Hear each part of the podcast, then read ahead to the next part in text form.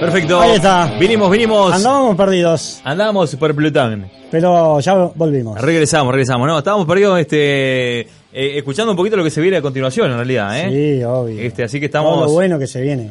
Sí, sí, sí. y de así muy que- buena mano también. Y buena calidad. Y buena persona. Antes no me Y- dijiste. ah, bueno. Pero antes no. Y seguía el tipo. ¿eh? Pero en la, en la pausa me dijiste otra cosa. De, Sí, que no. de la señora. Mm, Que vos decís que. ¿Qué hacemos? ¿Hacemos de cuenta que no pasó nada? No, No, no, no escucho nada de eso. escucho nada de ella. No, Está, entonces, se la vamos para adelante, así como que. Claro. Vamos. Está. Bueno, Muy bien, seguimos, seguimos adelante, Venga. claro que sí. Mirá cómo nos miran. Qué ¿y gusto. Qué gusto tenerla por acá, claro que sí, a la profe Marcela Guerrero, que todavía no le hemos hecho la apertura, pero en cualquier momento. Mirá. Porque ¿sabes qué nos dijo? Mirá. Que el otro programa en el que ella Mirá el estaba. monitor.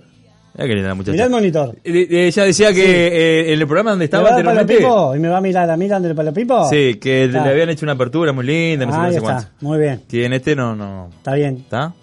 Todavía no. Todavía no. Todavía no. No, Puede claro, ser no, que- no, no se puede. De aquí a No diciembre puede pasar cualquier Puede cosa. pasar cualquier cosa. Así que le damos la bienvenida, ¿no? Queremos. De aquí a diciembre vamos a si estamos vivos. Sí, por eso, puede pasar cualquier cosa. Le damos la bienvenida a su bloque. Marcela Guerrero, ¿cómo está? Bienvenida, falta uno. Bueno, muy bien, buenas tardes. Muy Me bien. gusta la seriedad. seriedad, la- ¿eh? se- Seriedad, se nota ¿viste? que es profesora de historia. Anda llevando. ¿Todo bien, Marcela? Bien, bien. La Le querés- dijiste todo bien. Es- eso intento. Eso intenta. Bien. Bueno, ¿qué tenemos para hoy? Bueno, hoy continuamos con las mujeres. Opa. Estamos en el mes de las mujeres todavía. Estamos, claro, Todavía estamos. en homenaje a las mujeres y rescatando del olvido algunas mujeres poco conocidas, como son en la historia en general las mujeres poco conocidas. Bien, perfecto. Así que hoy tenemos Hoy tenemos en nuestra mesa de trabajo a quién? Amanda Smith. A ver, ¿les suena por ahí Amanda Smith? Me suena a ¿Smith? señora y señor Smith, de Brad Pitt de la. Mr. y Mrs. Speed. Sí, Smith. el único que tengo, de verdad. Smith es un apellido que de repente no suena, pero sí. No, está- Smith es un apellido muy... Yankee, muy yankee. Muy yankee. Claro, sí. Muy bien, eh, pero no viene por ahí. con- no, no. eh, pero- Ah, el señor Smith de, de Matrix. Sí, Puede ser. Es Sí que me un mí, apellido que eh, sí, de algún- lo hemos visto en Es como Pérez o Fernández o... Claro, para ellos debe ser algo así, sí, porque es muy, es muy, como muy frecuente. Muy común. Es como Claro. del viejo Smith. Eh, y esta mujer es una mujer que tuvo muchas dificultades en su vida, así que se lo vamos a dedicar El a de todas los las magníficos mujeres también. Sí, que sí. tienen muchas dificultades en su vida. Bien metida, Pipo. Es cierto, sí.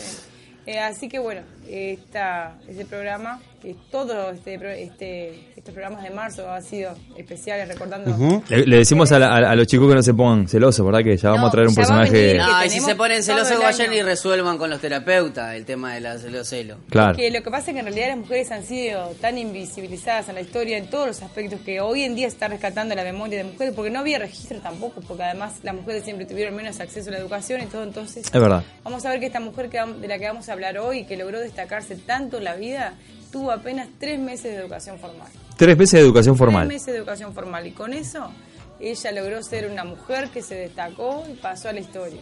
Mirá vos, y che. nosotros acá tenemos no sé cuántos años de inicial, de primaria, de Sí, secundaria, 15 años y estudiando. todavía. Y, y- y- Y a veces alguno no sabe cuál, la diferencia entre la aguda y la esdrújula. Bueno, Claro, el entonces, tilde. Esta, A ver. esta mujer logró ser este, una gran mujer y trascender en su historia y vencer un montón de obstáculos que tuvo en la vida, porque vamos a ver que fue una vida bastante complicada, Ujú. y pasar a la historia con solamente tres meses de educación formal. Igual eh, el motor de su de, de esa de esa entrega que ella tenía no estaba tanto en su educación, pero sí la precisaba, porque para poder ser una evangelista una persona tenía que ser tenía que saber expresarse, ¿no? Y ella lo logró. Acá ya le llega un mensaje. Dice, Bueno. por favor repítame el nombre, que lo quiero buscar en Google. Bueno, Amanda Smith. Amanda Smith. Y otro, otro, otro dato no, o sea, no, no, otro dato muy importante, no solamente por ser mujer, sino también por su color de piel. por su color de piel. Que Era... Porque si una mujer en ese momento era discriminada por ser mujer, imagínese si además de ser mujer era negra. Ahí está. Ella tuvo que, o sea, tuvo varios obstáculos. Pero para empezar era mujer. Una mujer tenía que luchar con los obstáculos de la vida porque en una mujer no se podía destacar. Y, y en segundo lugar todavía el color de la piel. Y hay eh, algo que, que quiero destacar, por ejemplo, que eh, alguien le dijo a ella una vez, y le dijo, sé que no puede ser blanca, pero si pudiera serlo, ¿acaso no preferiría ser blanca en lugar de negra? O sea, esto no está hablando de la época, ¿no? ¿Cómo era valorado el Claro. blanco tanto, tanto así sobre el negro? Como, a ver, ponete a pensar, ¿no te hubiera gustado ser blanco? No podés, pero te hubiera gustado ser blanco. Estamos en el Hubiese siglo querido XIX. hacer un Michael Jackson ahí. Bueno, este, y ella le contestó. Tan cierto como que mi Dios vive, preferiría ser negra y completamente salva que blanca y no ser salva. Sí, gracias a Dios estoy satisfecha por el color de mi piel. Bueno, la contestación alude también a los tiempos que se está viviendo de- Claro. ¿no? del color de la piel. claro, ahí Y está. a la Ella- madurez de esta mujer, ¿no? Obvio, claro. ella pudo enfrentar estas dos situaciones de ser mujer y negra en el contexto además de la guerra civil que se desata en Estados Unidos en el siglo XIX que va a dividir Estados Unidos y que gracias a Dios va a tener como fin la abolición de la esclavitud. Pero esta mujer, por, eso la elegimos especialmente, porque tratamos de elegir mujeres de distintos que representen distintas eh, mentalidades y, y en este caso está representando a la raza negra en Estados Unidos con todo lo que ha sufrido. Creo que la humanidad todavía le debe mucho por toda la discriminación y el abuso que se hizo de la raza negra en todos esos años que, que se le utilizó como, como mano de obra esclava, pero encima se justificaba. Y lo que vivió esta gente es impresionante. Ella, otra cosa que me llama la atención que ella dijo, por ejemplo, ella, para ella ser este eh, ser negra y ser cristiana eran cosas que ella entendía la gracia desde esa postura, desde, ese- desde, ese, desde esa discriminación social que ella sufría. Y ella dijo, creo que algunas personas comprenderían la personificación de la gracia santificadora si tan solo pudiera, pudieran ser negras por 24 horas. Ahí nos habla o sea, de lo que una persona, y lo hemos visto tal vez, es más fácil de verlo en una película, lo que una persona negra tenía que pasar en Estados Unidos y en otros lugares, pero este, en medio de la guerra civil es que ella este, se desarrolla su vida. Nació en el año 1837, en enero, era hija de esclavos, o sea que nació en esclavitud y la mayor parte de su vida consistió en eh, ser una empleada doméstica, pasar limpiando. Sin embargo, eh, por eso a veces vemos que los personajes que triunfan son personas que o han tenido, nacieron en, en un grupo social que les habilitó y ella es todo lo contrario. Tenía todo para perder. Hija de esclavos y, y además eh, en es- esta situación que la dejaba para afuera de la educación y afuera de toda de Este, este, este tipo de tareas también era, era acorde a la época también donde se vivía, Claro, ¿no? Casi todas las mujeres, más que nada, Claro, de una mujer este, de color. De claro, color no, tenía esta tarea también, Claro, ¿no? entonces ella desde los 13 años, ella se trabajaba de chica. O sea, hija de esclavos, trabajó de chica a los 13 años, conoció a Jesús y ahí lo que hay que remarcar es eso, la labor de las iglesias de la época. Ella conoció a Jesús, eh, tuvo un encuentro con Jesús en una reunión, en una conferencia, de un- que había una mujer predicando. Y eso Mirá a vos. ella le impactó. Le llamó la atención. hemos visto también cómo otras mujeres impactaban y a ella le impactó mucho esta conferencista, cómo hablaba y seguramente movida por el Espíritu Santo esta mujer cuando terminó de hablar dice que fue hasta el último banco donde estaba ella y eh, la abrazó y oró por ella y, y ella dice yo era muy ignorante en esa época pero cómo oraba esa mujer y eso le impactó ¿sabemos quién es? eh, no, esta? no, se sabe, no. No Bien. se sabe quién es ella. Este, pero qué bueno es eso, ¿no? Que en el medio de una persona, de una Sí. dificultad de una persona, o sea, la labor de la iglesia, había un lugar donde ella podía ir, donde podía escuchar el mensaje de Dios y además lo que hizo la conferencista. Porque si es una persona a la que ella admiraba y que luego, cuando se baje de la conferencia, vaya y la salude, la abrace y llore por ella, eso marcó su corazón. Habla bien de esa mujer Claro, también, quien quiera sí, que sea, ¿no? y por eso, así que hay varias enseñanzas por ese lado también, o sea, que, Claro. que hacemos nosotros desde el lugar que estamos, ¿no? Ahí está. Cuando somos adultos estamos en distintas situaciones que podemos ser de bendición para uno o no, que, que dejemos estas huellas, ¿no? Y tampoco eh, eh, va en el estudio que tengas, porque vemos que esta mujer tenía tres, Sí, tres meses. de- Tres meses. Apenas se, aprendió a leer en su casa y no sabía mucho más que eso. Sin embargo, ella fue haciendo su formación igual y, y fue tanto que se convirtió después ella en una conferencista, en una evangelista famosa. De- eh, luego se, ella de- después de esa reunión, de este impacto con esta, de- con esta mujer, decide, determina entregar su vida a Dios y comienza así una vida. Su vida no cambia mucho desde el punto de vista económico y social, ella sigue con las mismas dificultades, pero ella ha decidido seguir a Dios. Y en esa época y en Estados Unidos se vivía un cristianismo fuerte, de entrega. A los 17 años se casa con un señor, y pero al poquito tiempo estalla la guerra civil y el hombre se va a la guerra Se para no que- volver nunca. Así que la mujer se queda viuda con dos hijos, uno se le muere también. Luego se casa, otra vez era una mujer joven, pero tiene la desgracia que su esposo muere también. Se cae a los 29 años, la mujer estaba eh, viuda dos, Dos veces, veces. viuda, Dos veces viuda y... había tenido cinco hijos, los cuales sobrevivió solo uno. O sea que vemos una vida que... Trágica. Tétrica. Nosotros no- nos quejamos. Claro. Pero a mí es lo que me llama la atención. Te toca enfrentar todo eso hoy por hoy y vas a tres psicólogos distintos. Uno a veces, claro, con, con cada cosa se enreda, claro. Y, y, No, y además que- hablando de que ella trabajaba como empleada doméstica. eh, claro, sí. Pero empleada doméstica, dícese de los de, esa época y no lo... De los lo- tipos de esclavos, ¿Sabes digamos. sabe todo lo que tenía que hacer la empleada doméstica? O sea, estamos Olvidar. hablando de que... Claro, no había ley de ocho horas, no ni, es- ni, ni descanso semanal, ni... Sí, sí. Claro. Todo el día laburando. 24 por- por 7 era. Además es tan triste porque aparte eh, también los esposos de ella también eran de la misma condición social y por lo que se ve, claro, eh, cuando estaba casada con el segundo esposo dice, dice "Lo- los, los ingresos no daban para vivir juntos, o sea que ella cuando estaba casada ya traba- vivía como en una casa que tenía que, o sea que aunque estaba casada tenía que ir a otro lado a quedarse porque era como una empleada doméstica en una residencia donde ella tenía que quedarse. O sea que personas de las que uno, ni ella misma esperaría, ni nadie esperaría que pudiera destacarse, sin embargo, por muchos años ella vivió esa situación y dice que ella igual eh, en esa época oraba y se mantenía fiel. Y por ejemplo, hay una oración de ella que está registrada que dice, me di cuenta que para tener comunión con Jesús no necesitaba ser una monja o vivir en un lugar apartado y remoto. Aunque tus manos estén ocupadas trabajando en tu oficio, eso no es en tu oficio diario, eso no es impedimento para que el alma tenga comunión con Jesús. Muchas veces mientras lavo, mientras lavo la tina o sobre la mesa de planchar, mientras tiendo la cama o barro mi casa, he tenido algunas de las experiencias más enriquecedoras. O sea, ella eh, ahí cuenta cómo era su vida de todos los días, lavar pisos, lavar ropa, lavar- y sin embargo, eso eh, ella pudo cultivar una vida espiritual eh, Claro. mediante todo eso y ella después lo va a contar en su autobiografía.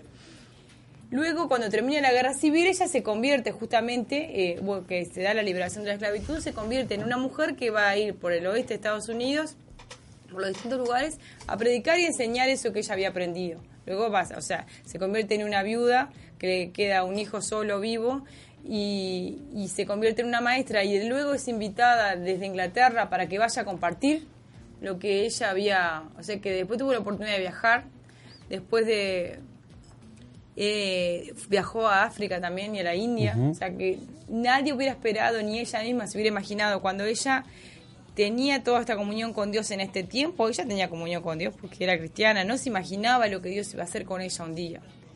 Y lo que Dios usó después de la vida de ella, o sea, se valió de ese tiempo, de ese, de ese proceso que ella, que ella pasó. O sea que es, es una mujer que, que se distingue por su sencillez y por su, por su humildad y por la forma que también, por ejemplo, dice que era una persona muy enfocada, la forma de vestirse, dice que luego de la guerra de secesión ella adoptó un, un las, las imágenes que hay de ellas con un sombrero al estilo cuáquero y un vestido sencillo. Y que el enfoque de ella era ese, o sea, se mostraba como una mujer. Dice que tenía una voz muy hermosa, pero que el enfoque de ella estaba en, en, en mostrarse como una mujer determinada, decidida en servir a Dios y en servir a los demás. Cuando estuvo en África pasó de todo tipo de necesidades, porque había que ir allá, o sea, ahí había que ser misionero. Sí, sí, sí, Pero claro. también ella cuenta en la autobiografía cómo ella, muchas veces ella dice, yo solamente esperaba y Dios proveía. Estuve quieta y esperaba. Recibía cheques de familiares o de personas que ni imaginaba, ella no pedía. Sin le llegaban, le llegaban de forma... Y entonces ella puede ahí dar da como testimonio de las veces que recibió esa ayuda sin eh, ni siquiera esperarlo. Ella dice, desde entonces he sido una viuda y he viajado por la mitad del mundo y Dios ha sido fiel. Viajó en canoa por, eh, todo, por todo el oeste de África y en 1891 regresó a Estados Unidos y se va a instalar en Chicago, donde se va, va a convertir en una de las luchadoras por los derechos de la mujer. Había un ministerio que se llamaba el Ministerio de Templanza en Estados Unidos, de Mujeres de la Templanza se llamaba. Y allí ella va a ejercer su, su ministerio entre la insistencia de una amiga, ella eh, va a escribir su autobiografía. Luego va a ser nombrada evangelista nacional en Estados Unidos, cosa que es un título que, ya eh, como decíamos hoy, una mujer, Había que tenerlo, ¿no? claro. este, Evangelista nacional. Sí, fue nombrada ese es el título que se le da.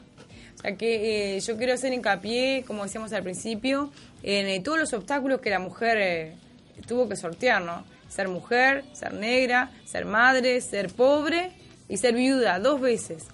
Pero eso no fue un impedimento para que ella se convirtiera en lo que fue y cumplir su llamado, su ministerio en el mundo. Mirá vos, che.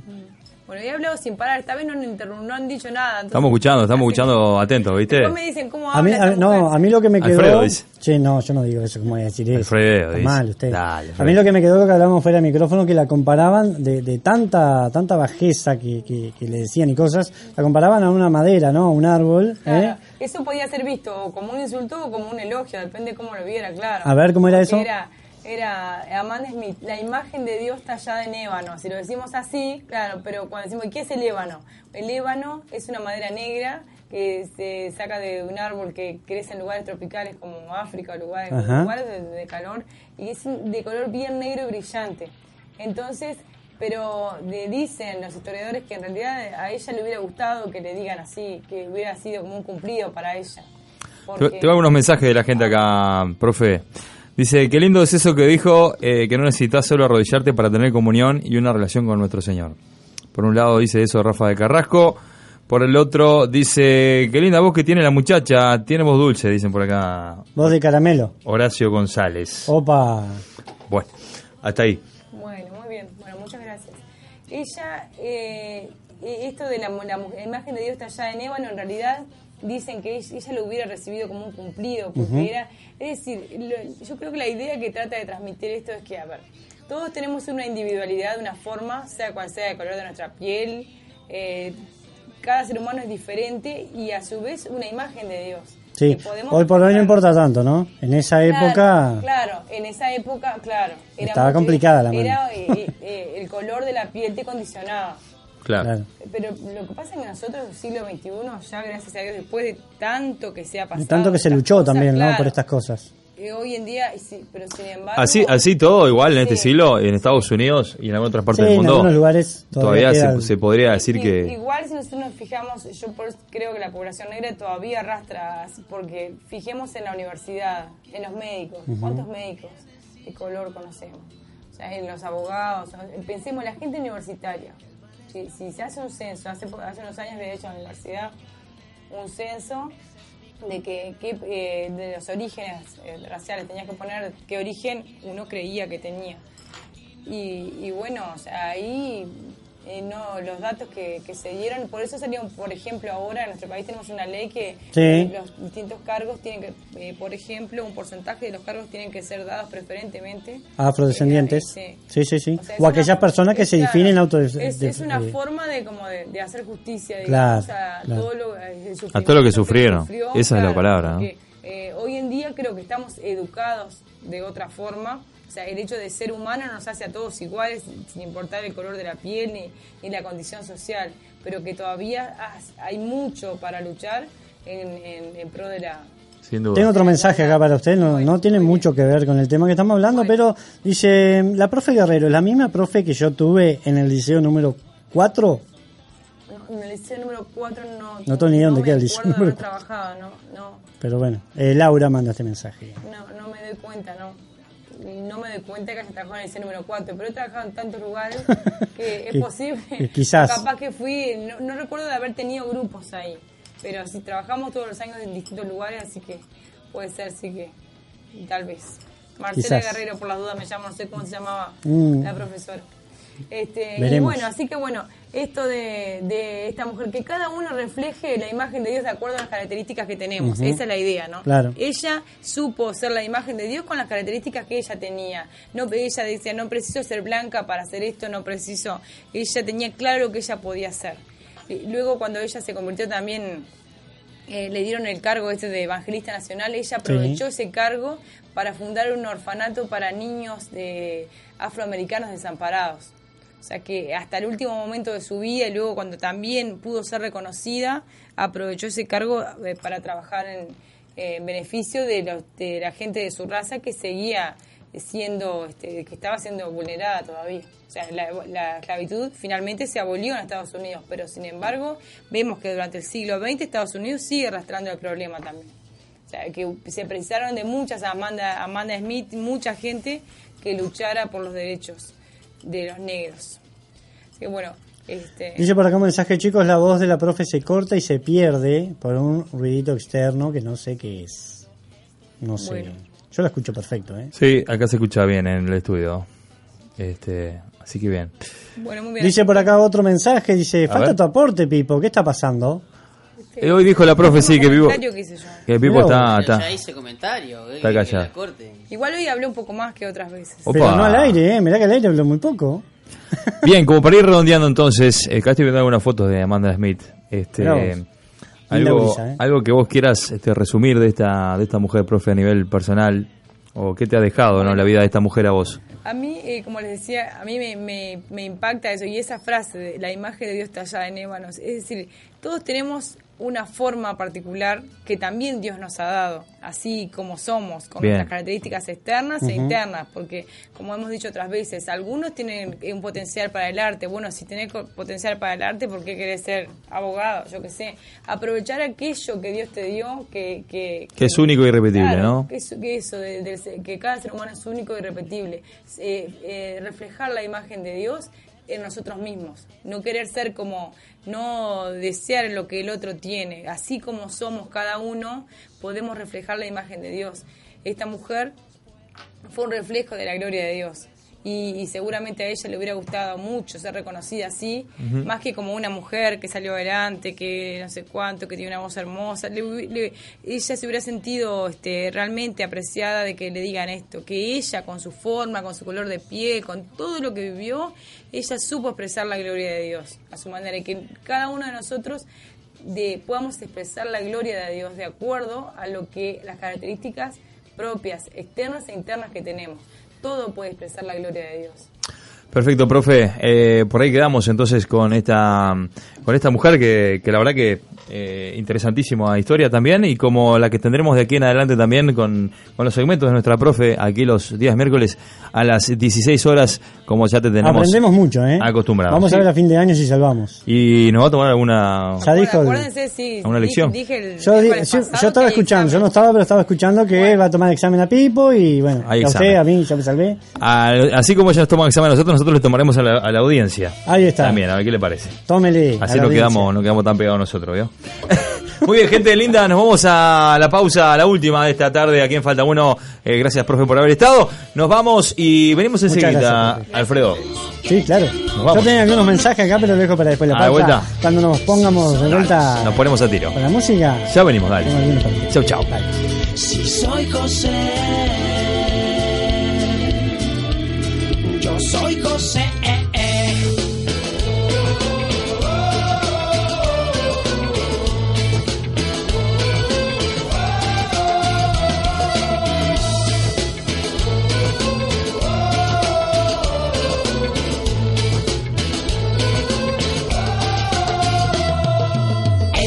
de José, aquel que sus hermanos pudo encontrar otra vez.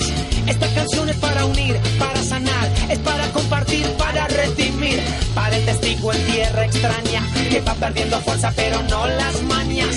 Para aquellos que guardan el corazón, aquellos que no bailan el mismo son, son los que no se aturden, son los que no confunden, son los capaces de tender la mano al que se hunde. Esta canción es de hermano, los que prefieren perdonar hermano, la mano junta, como cordón de tres dobleces, que no se corta, que permanece como ese fruto.